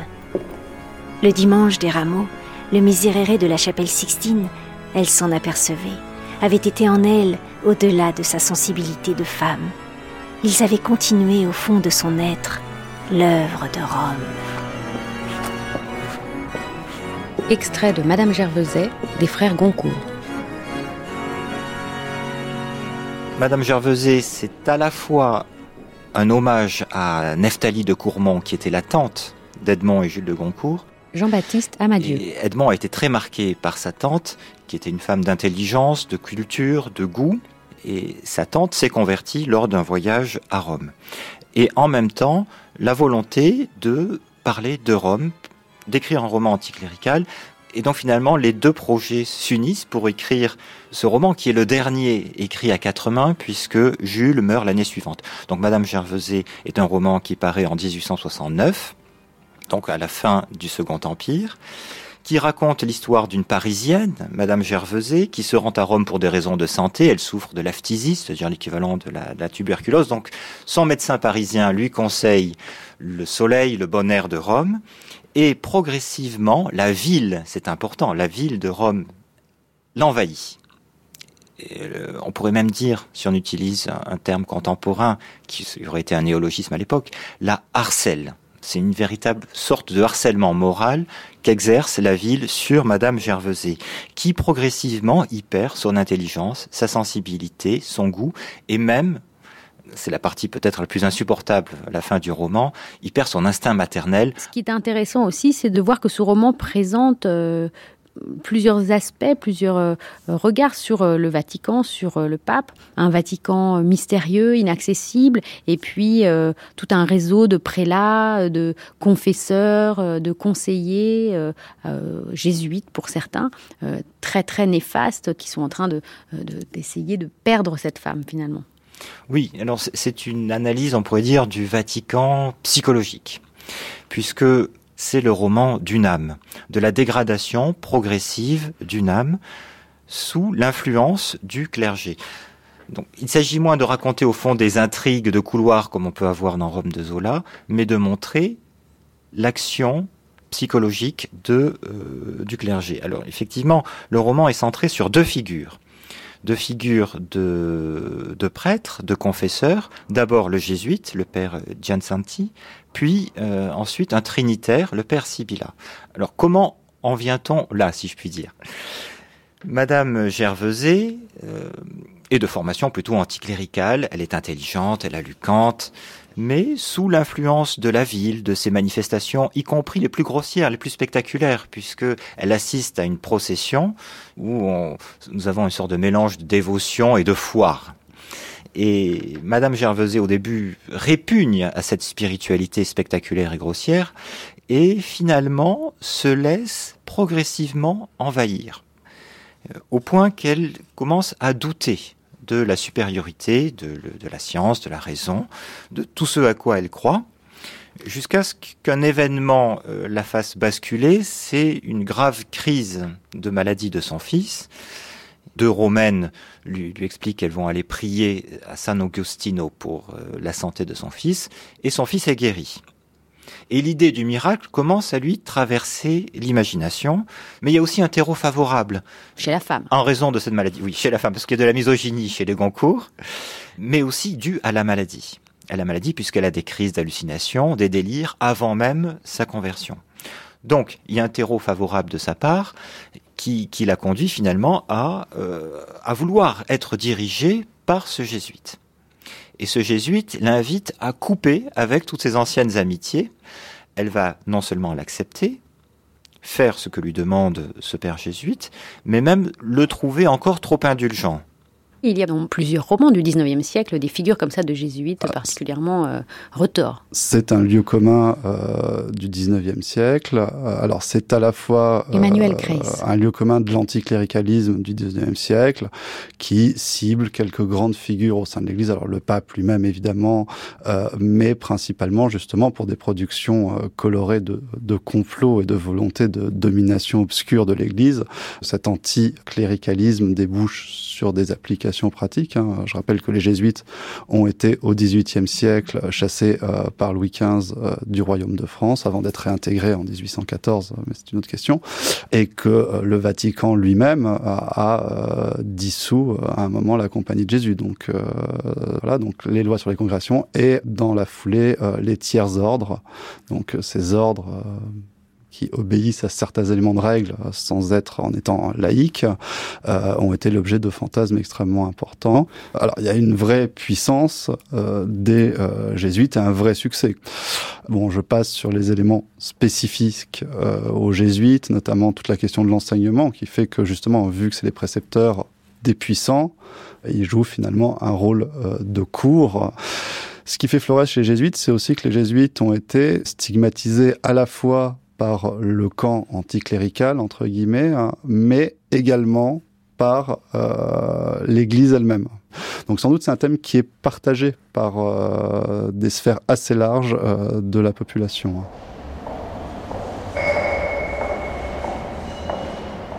Dans l'église du Jésus, il y a un confessionnal, le second à droite, quand on entre par la porte de la Via del Jésus. C'était le confessionnal où régulièrement, le mardi et le vendredi, le père Guiancianti recevait la confession de Madame Gervaiset. Souvent, il y passait près de deux heures. Deux heures pendant lesquelles du confesseur secret, caché, ténébreux, invisible, enfoncé et disparu là, sans tête et sans visage, ne paraissait qu'une main qui tenait renversé le petit volet derrière lequel le père écoutait masqué. Une main qui ne bougeait pas, une main grasse et pâle, sans fatigue et sans mouvement, une main impassible, coupée et clouée au bois, une main qui faisait peur à la fin, comme une main morte et une main éternelle. Des idées tortueuses, ombrageuses, des appréhensions ténébreuses se glissaient au fond de la femme. Elle se torturait à creuser le noir tourment des suppositions, des conjectures, des hypothèses, des jugements mauvais. Longuement empoisonnée d'une crainte de tout et de tous, elle se mettait en garde presque haineusement contre les personnes qui lui étaient le plus dévouées. Rome d'Émile Zola. Alors on peut évoquer peut-être aussi euh, un autre roman, un roman alors peut-être qui a été mis à l'index, le roman d'Émile Zola, Rome, euh, qui là aussi décrit euh, une Rome cruelle, un pape à la fois froid, à la fois manipulé finalement par son entourage, un entourage qui est vraiment une cour princière pratiquement. Là aussi, il y a beaucoup de scènes d'idolâtrie, de superstition, des complots, des manipulations. Beaucoup de pages aussi sur la richesse euh, du Vatican, sur la manière dont le pape et le Vatican essayent d'arracher euh, leur, leur argent aux fidèles. Euh, et puis encore là aussi, des complots jésuites en pagaille. Oui. Alors effectivement, le, roman de, de, Zola, comme celui de Goncourt, montre le Vatican comme une machine à broyer. Jean-Baptiste Amadieu. Zola est peut-être plus dans la sociologie, dans la description des rouages, des, des, manœuvres de, derrière les coulisses, de tout ce qui peut se tramer dans le Vatican. Pour ce roman, Zola s'est beaucoup documenté. Et on le sent quand il parle de l'index, il sait de quoi il parle. Il s'est beaucoup documenté, mais il aurait voulu, sans vraiment le vouloir, rencontrer le pape Léon XIII. Alors l'entrevue est racontée dans le roman, même si cette audience n'a pas eu lieu. Zola voulait cette audience sans vraiment la vouloir parce que tout le cérémonial, précisément qu'il va critiquer dans le roman, euh, lui déplaît. Il voudrait qu'on lui oppose un refus. Du côté de, de, Rome, on est aussi très embêté. Si jamais il y a une demande d'audience qui vient de la part de Zola, que fait-on? Donc, il dirige l'intrigue vers toute autre chose, c'est la congrégation de l'index, qui est une illustration de euh, cette intolérance romaine, surtout que Zola, en 1894, a été pour la première fois mis à l'index pour son roman Lourdes, qui précède le roman Rome. Pierre Froment, ce, jeune abbé qui est le héros de la trilogie des trois villes, Lourdes, Rome et Paris, est un double, est un double de Zola. Zola. Il est socialiste. Et il est socialiste. Il finit euh, socialiste. Il jette la soutane aux orties dans le troisième hein. volume Paris. On sent à la fin de Rome que la soutane n'est pas loin d'être jetée aux orties. Et il cherche à réformer le catholicisme, le régénérer. Et il écrit un ouvrage qui va dans ce sens, La Rome nouvelle, qui euh, est dénoncé auprès de l'index. Il en est informé. Il se rend donc à Rome pour pouvoir défendre son livre. Et là, il va se heurter à un mur, un véritable mur. Oui, finalement, ce qui est intéressant dans ce roman, c'est le portrait du Vatican qui est brossé euh, euh, par Zola, donc un Vatican euh, complotiste, manipulateur, sournois, finalement pétri de mauvaises intentions, qui complote même contre le pape. Il y a une vision du Vatican qui est terrible dans, dans ce roman. Oui, c'est-à-dire le Vatican n'est pas ce qu'il est, puisque Pierre pense de bonne foi que son livre, La Rome Nouvelle, sera jugé pour ce qu'il est, et il veut expliquer ses intentions. Il se rend très vite compte, d'une part, qu'il n'y a pas de dialogue possible, mais surtout que ce qu'on vise, c'est moins ses intentions et son livre que le cardinal archevêque de Paris, le cardinal Bergerot, qui a accepté de préfacer son ouvrage et qu'il s'agit en réalité d'un conflit interne à l'Église, conflit assez violent, dont le livre de, Pierre Froment n'est qu'un prétexte. quelle était la réception, le succès de cette littérature anticléricale à l'époque? On peut penser à Eugène Sue, on peut penser à d'autres auteurs que vous avez cités, donc euh, là au frère Goncourt, à Émile Zola. Quelle est la réception de, cette littérature et quelle est la réception de, euh, de cette image du Vatican et de la papauté? C'est une littérature qui, qui, est populaire, littérature même industrielle pour reprendre l'expression de Sainte-Beuve, puisque c'est une littérature qui paraît en feuilleton dans les journaux c'est surtout à travers la presse, à travers les feuilletons, que l'on a accès à cette littérature qui connaît un grand succès. Un grand succès qui correspond à un certain nombre d'idées ou de, fantasmes que l'on a sur le clergé, en particulier sur les jésuites, qu'on se représente comme des sortes de, vampires en soutane, pour reprendre une expression de Philippe Muret euh, à cette époque. Alors bien sûr, pas dans les milieux euh, catholiques. Zola explique, je vous parlais tout à l'heure du journal des, des, Goncourt, il explique à Edmond de Goncourt que la mise à l'index, je ne sais pas comment il fait ce calcul, mais il pense que la mise à l'index, lui, a supprimé 80 000 lecteurs potentiels venus des milieux catholiques. C'est encore un coup des jésuites. Oui. Est-ce que vous pouvez nous bénir, bénir les Français à travers la caméra? Ah oui, ça va bien. Alors, euh, je vous, je, vous, je vous donne, je vous offre une bénédiction de tout mon cœur, au nom du Père et du Fils et du Saint-Esprit.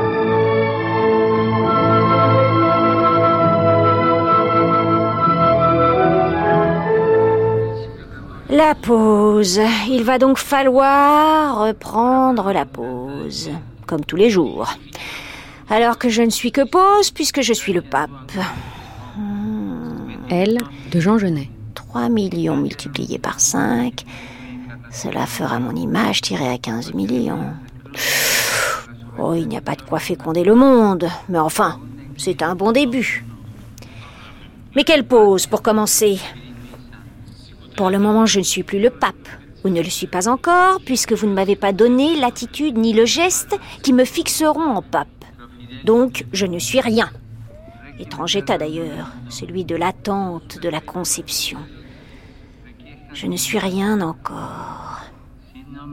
Baissez mes bras, levez mon pied, désarticulez mon cou, tendez ma joue gauche, tendez ma joue droite, inclinez mon buste, tirez ma langue, mais faites de moi un pas pour 15 millions d'hommes.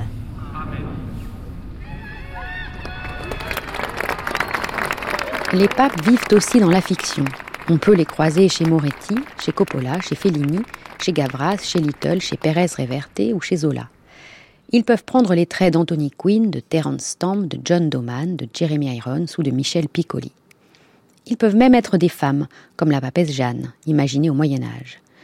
Le pape se prête à la fantaisie. Il disparaît presque derrière sa fonction, on n'a plus qu'à l'inventer. C'est ce qu'a fait Jean Genet, un pape qui ne serait que la figure du pape, qui ne serait que sa fonction, son image, qui n'aurait plus rien d'humain ou d'incarné, un pantin qui ne serait plus qu'une représentation. Et c'est ce pape un peu scatologique que Bruno Bayen a mis en scène, un pape femme d'ailleurs, sa sainteté, incarnée par Maria Casares. C'était pas un pape historique, c'est le pape. Bruno Bayen. Et donc j'avais décidé de suivre d'ailleurs une chose qui est dite dans le texte, que euh, son vêtement, la soutane papale, n'a pas de dos parce qu'il est obligé à jouer de face tout le temps. Il est dit dans le texte qu'en fait, il n'a qu'une demi, euh, le pape n'a qu'une demi-soutane.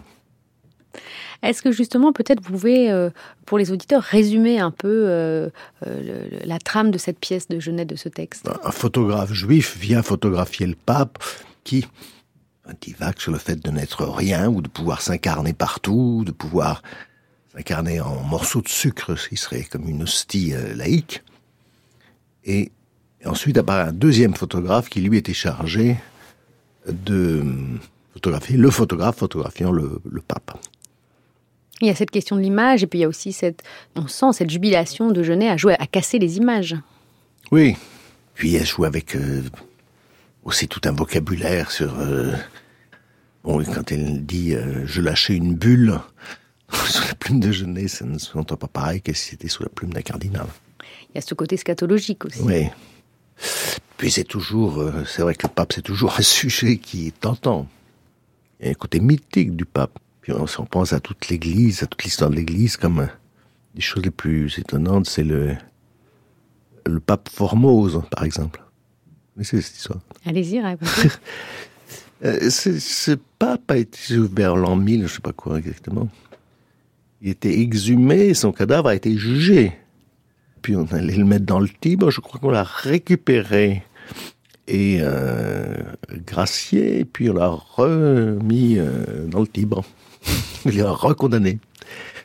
C'est quand même, il faut être au Vatican pour imaginer des histoires pareilles.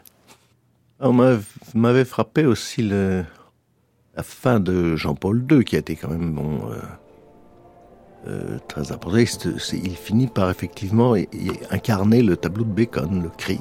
Euh, la dernière image qu'on aura de lui vivant, c'est quand il criait sans pouvoir parler sur le balcon de Saint-Pierre. Et c'est très proche de, des tableaux de Bacon sur le, le cri. Cette puissance, cette réalité me viennent de mon image. Sans elle, je n'aurais pas ce pouvoir. Vous voyez ce que je veux dire? Soit. J'établis donc que n'importe quel objet pourrait me représenter. Si n'importe quel visage, épaule, tempe peuvent être du pape, n'importe quoi le sera tout entier. Je cherchais quel objet donnerait de nous et de notre auguste absence une idée juste. Je songeais d'abord à un dé à coudre, à une girafe en peluche, à une brosse à habits. Nous allâmes plus loin, et jusqu'à cette idée que nous-mêmes, n'étant pas, c'est un rien qui nous représenterait le mieux. Rien Difficile à saisir. Heureusement, dans notre quête angoissée, nous vint à l'esprit l'idée d'un objet de conservation courante, l'idée d'un bout de sucre.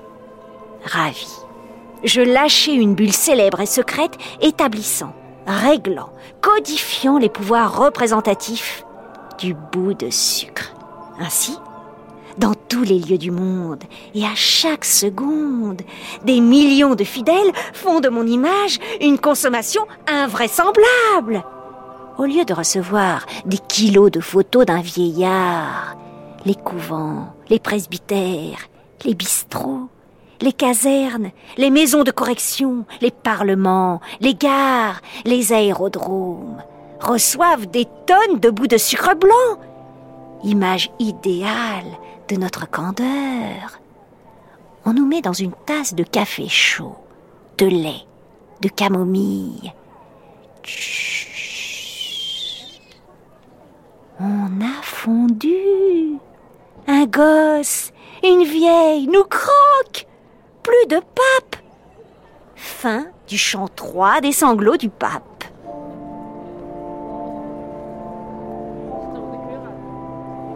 Puis il y a aussi tout un discours qui met en parallèle cette, cette fausseté, justement, cette mise en scène de la papauté et euh, le théâtre. C'est-à-dire qu'on ne peut, quand on lit la pièce, on s'est renvoyé aussi à la question du décor, des ficelles. Oui, le décor, on avait fait, en fait, on avait choisi à l'époque de faire un... C'était comme le soufflet d'un appareil photographique énorme. Elle arrivait d'ailleurs par le, par le curateur. Euh, je veux dire, elle, le pape. Puisque, évidemment, toute la pièce joue, quand même, il faut le rappeler, sur elle, c'est le pape puisque c'est sa sainteté. Et sur cette idée du, morceau de sucre qui représente euh, le pape, c'est-à-dire qui fait que le pape est partout, le pape est universel puisqu'il est un morceau de sucre, il est tout et, rien à la fois. Effectivement, on peut se demander, il y a des timbres du pape, des monnaies avec le pape, des je sais pas quoi, la présentation à l'infini. Il y a quand même une, euh, de la part de Genet, une référence à l'hostie aussi. Donc, euh, on, ne peut qu'avoir un sourire, par exemple, quand on se promène. Euh, je l'ai vu dans des grandes sacristies d'églises italiennes.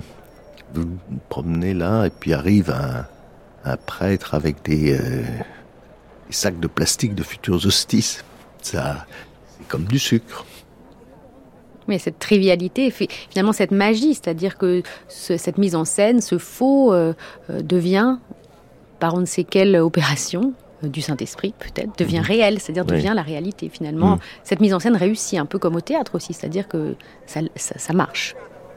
Oui, mais de toute façon, le, je trouve que le développement de la papauté depuis principalement depuis Jean-Paul II, quoi. Ça avait commencé un petit peu, mais enfin, c'est, c'est aussi de l'ordre de la pure représentation. C'est-à-dire, au fond, le côté cérémoniel, on peut... Euh, c'est avant Vatican II. Oui. Je pense qu'il y avait une pompe euh, qui euh, était beaucoup plus importante et qui a été remplacée, au fond, par l'apparition médiatique de partout. Je veux dire, les voyages du pape, etc., etc. donc, évidemment, ça donnait un côté plus comique, la grande pompe, parce qu'on sentait quand même déjà, même dès cette époque-là, que c'était un peu usé, que c'était bien usé. Papa mortus est.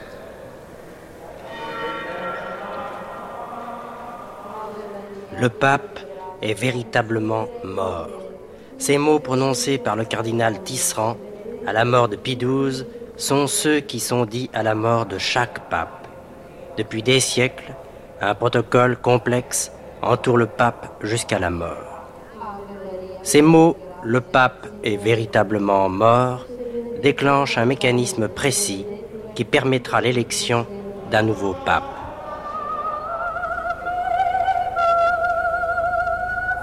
Le pape est mort. Un nouveau pape est appelé à régner. À régner quel drôle de nom Pourquoi pas libellule ou papillon? Vous n'avez pas bien compris. Je recommence. Le pape est mort. Un nouveau pape est appelé araignée. Araignée? Quel drôle de nom Pourquoi pas libellule ou papillon? Vous n'avez pas bien compris. Je recommence. Le pape est mort.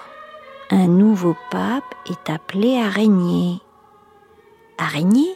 Quel drôle de nom. Pourquoi pas libellule ou papillon?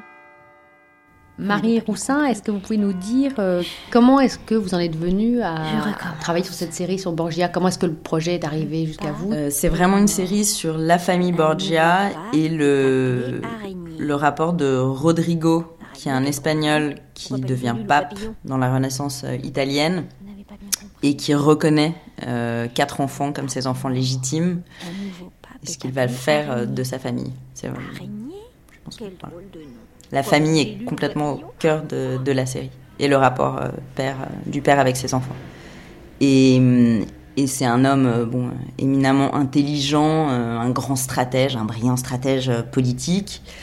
Euh, et, ensuite, euh, il avait euh, ce lien très très fort avec ses enfants et sa lignée. En fait, tout était dans, la lignée, c'est-à-dire que le, ce qui est assez intéressant pour le Vatican d'ailleurs, hein, le, pouvoir qu'il a pu avoir pendant sa vie ne suffisait pas. Il fallait se dire que Borgia allait continuer pour les générations et les siècles à venir, et pas seulement le temps de sa vie bon, c'était un, grand gourmand de la vie, on va dire ça comme ça. Donc, euh, ce qui n'était pas du tout euh, rare à l'époque, hein, que les papes euh, aient des vies sexuelles, c'était pas.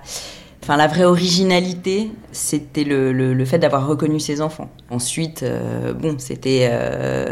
c'était un. Avant d'être pape, il était cardinal, donc c'était quelqu'un de très puissant, qui avait beaucoup d'argent des femmes, les plus belles, la Vanozza, puis euh, Giulia ensuite. Euh.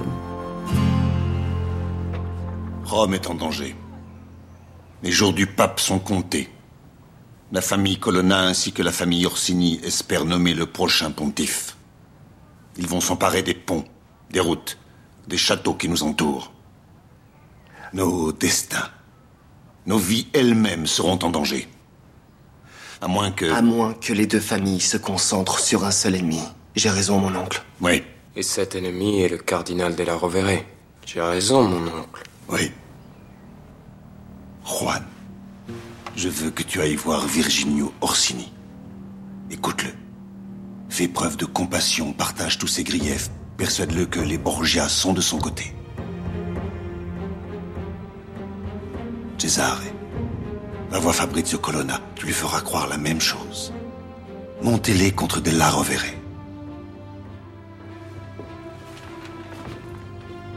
Vous êtes les fils de la famille Borgia. J'ai foi en vos talents et votre discrétion. Partez. Que Dieu vous garde. Alors peut-être, euh, est-ce que vous pouvez nous dire, Marie Roussin, ce que vous gardez maintenant comme image, comme, euh, comme perception de, de, ce pape Alexandre VI, de ce pape Borgia, qu'on considère généralement comme, euh, enfin en gros ce qui reste dans les mémoires, c'est que c'est un, voilà, un abominable débauché, point. C'est finalement ce qu'on retient. Vous, après avoir travaillé comme ça aussi longtemps, avoir cohabité avec cette histoire, avec la complexité de cette histoire, vous le voyez comment? Vous le décririez? Alors je pense qu'il y a hum, beaucoup de choses qui viennent justement de cette rivalité avec Jules II. C'est-à-dire qu'on est encore quand même dans une époque où euh, on peut effacer des traces et réécrire l'histoire encore plus, disons presque encore plus radicalement qu'aujourd'hui. Jules II, qui détestait euh, viscéralement Borgia, a voulu euh, qu'après lui reste cette, euh, cette image de, de débauché et que ça s'arrête là en fait. C'est intéressant d'aller plus loin évidemment. Il y a tout le reste à découvrir. C'était un mécène, c'était un homme brillant. C'était, enfin, la débauche, elle n'était pas vraiment je pense que c'était pas une spécificité euh, purement de, cet homme-là euh, à l'époque. Euh, donc moi, j'ai juste, enfin, j'ai j'ai une image d'un homme qui aimait ses enfants, qui qui savait utiliser la violence, qui savait manier la peur de ses sujets, qui savait manipuler à merveille. mais du coup, un, un fin Aujourd'hui, on dirait un fin psychologue, mais en fait, essentiellement quelqu'un d'intuitif. Euh, bon, c'était un, fin connaisseur de l'âme humaine, je dirais. Et ensuite, un amateur des plaisirs, de la chair. Alors, euh, j'ai de la sympathie pour lui, j'ai de l'admiration. Je pense que ça a été un grand pape. Il a, il a pris des décisions euh, politiques qui ont rendu le Vatican plus grand, plus fort, plus puissant et qu'avant. C'est, ça a été. Euh, donc oui, j'ai de l'admiration, de, de, la fascination. Euh, moi, j'ai passé, euh, disons, plusieurs mois de ma vie avec Rodrigo Borgia dans, dans sa famille, avec ses enfants, à, à dialoguer des scènes avec eux. À... Oui. J'aimerais bien le rencontrer. Voilà. C'est, c'est, il me fascine. Lucrezia Lucrezia, tu ne m'as pas entendu t'appeler? Si, maman. Alors pourquoi tu ne m'as pas répondu? Il y avait cette exposition il n'y a pas longtemps euh, au musée Carnavalet. Euh, Tom qui a vu vraiment énormément, énormément, énormément de, matière, de documents sur les Borgia, n'avait pas vu la mèche de cheveux euh, de Lucrezia qui était exposée. Bon, il en a pleuré. C'est d'émotion. C'est vraiment, euh, pour lui, c'est n'y a rien de plus émouvant que de voir euh, ce personnage euh, euh, sur qui il a tout lu, qu'il a écrit dans sa série créée, donc aimé évidemment profondément. Et puis là, il voit une mèche de cheveux de la vraie Lucrezia Borgia. C'est voilà.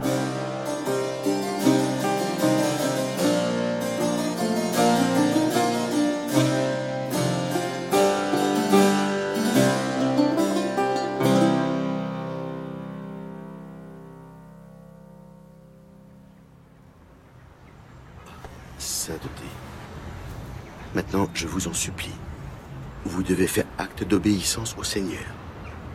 Revenez avec nous. Un milliard de personnes vous attend maintenant. Mais on ne peut pas faire en sorte que je disparaisse. Disparu. Rien de tout ça n'a jamais eu lieu. Personne ne m'a jamais vu. Et on ne me verra plus. Je vous le promets. Maintenant, laissez-moi partir, je vous en prie.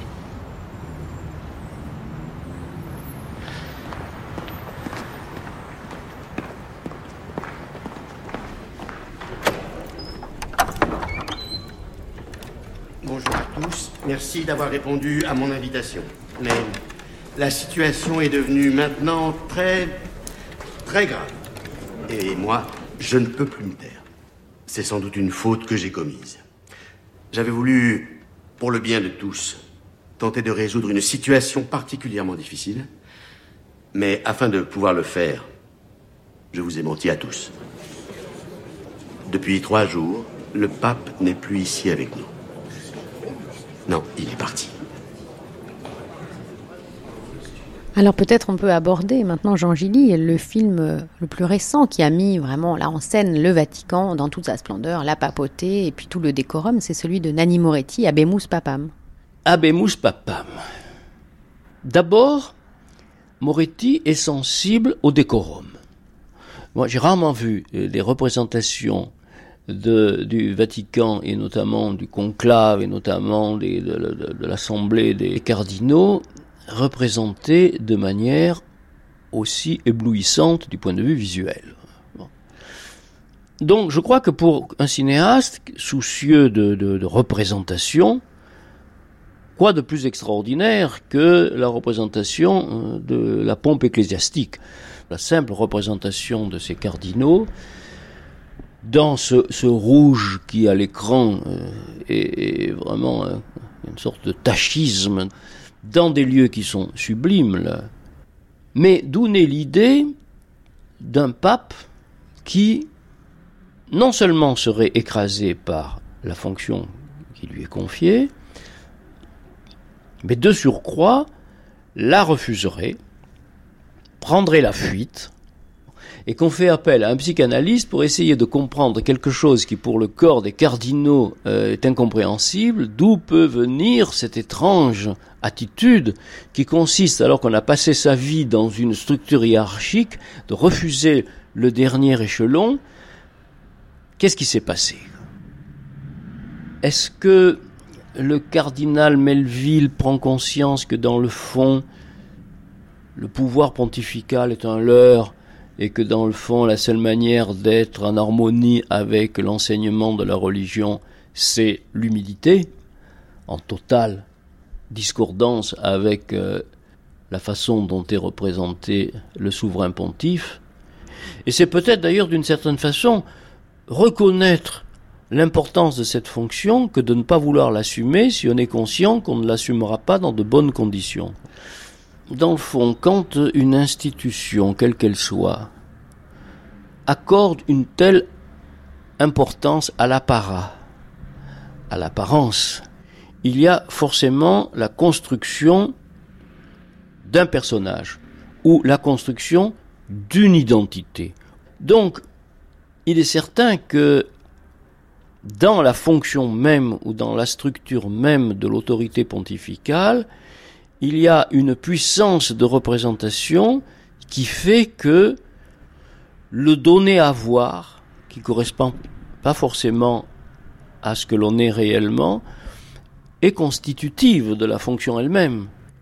Parce que dans le film, le, dans le fond, le, le, point culminant de la fausse représentation de la réalité, c'est de faire croire que le pape est enfermé dans ses appartements et de ne pas euh, rendre officiel le fait qu'en réalité il est en fuite.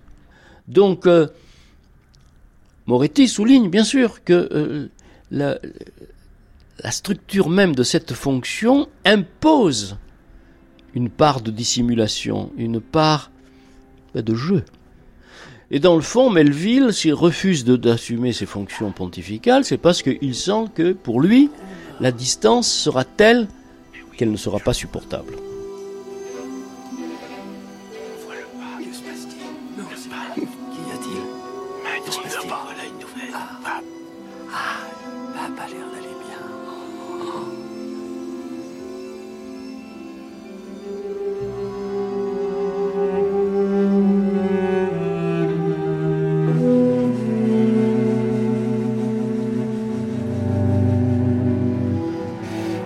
Les premiers souvenirs euh, d'un pape que j'ai, c'est euh, du pape Jean, Jean XXIII.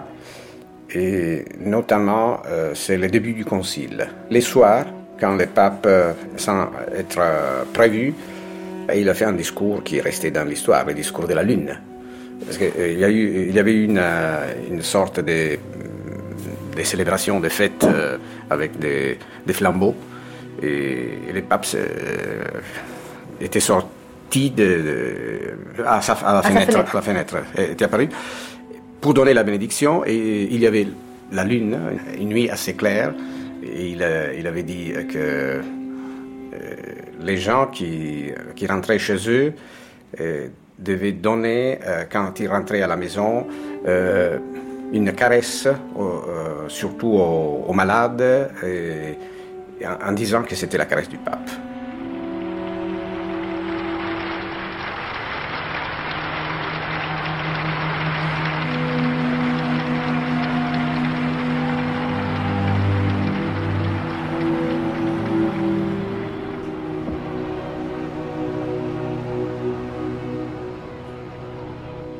Tornando a casa troverete i bambini, date una carezza ai vostri bambini e dite questa è la carezza del Papa. Troverete qualche lacrima da asciugare, fate qualche, dite una parola buona. Il Papa è con noi, specialmente nelle ore della tristezza e dell'amarezza e poi tutti insieme ci animiamo, cantando, sospirando, piangendo, ma sempre, sempre pieni di fiducia nel Cristo che ci aiuta e che ci ascolta, continuare e riprendere il nostro cammino. Rispondete alle mie parole, alle mie benedizioni. Sit nomen Domini benedictum. Adiutorium nostrum in nomine Domini. Benedicat vos omnipotens Deus, Pater et Filius et Spiritus Sanctus.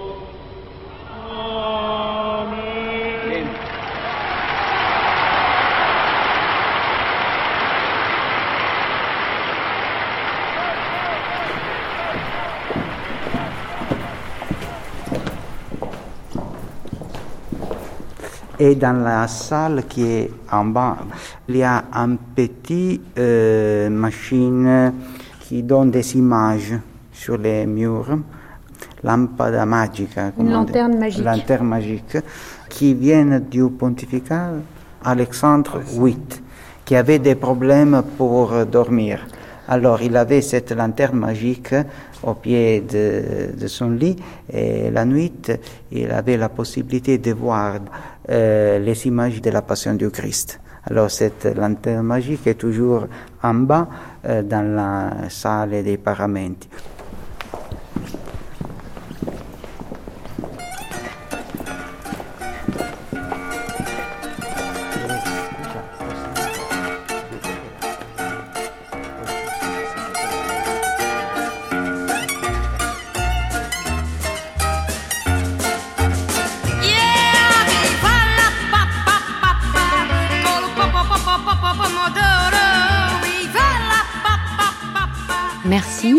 Jean-Baptiste Amadieu, Philippe Artière, Bruno Bayen, le père David Elkaïm, Lorenzo Gamarelli, Jean Gilly, Emmanuel Kreis, Frédéric Poimiro, Marie Roussin et les séminaristes Rodolphe et Vincent. Extrait des films Roma et la Dolce Vita de Fellini, Da Vinci Code de Ron Howard, Ainsi soit-il, série télévisée écrite par David Elkaïm et Vincent Poimiro, Borgia, série télévisée de Tom Fontana, et Abemus Papam de Nanni Moretti. Extrait lu de Elle de Jean Genet, Madame Gervaiset des Frères Goncourt et Rome d'Émile Zola. Lecture Nathalie Canoui, Archivina Anaï Morales, stagiaire Marie Daroussin, traduction Sophie Benezek, coordination et site Marie-Vonne Olivier, Aurélie Marseille, prise de son Christophe Goudin, Emmanuel Mortincan, mixage Jason Taous. Dans l'ombre du Vatican, une émission de Perrine Kervran, réalisée par Véronique Samuilov.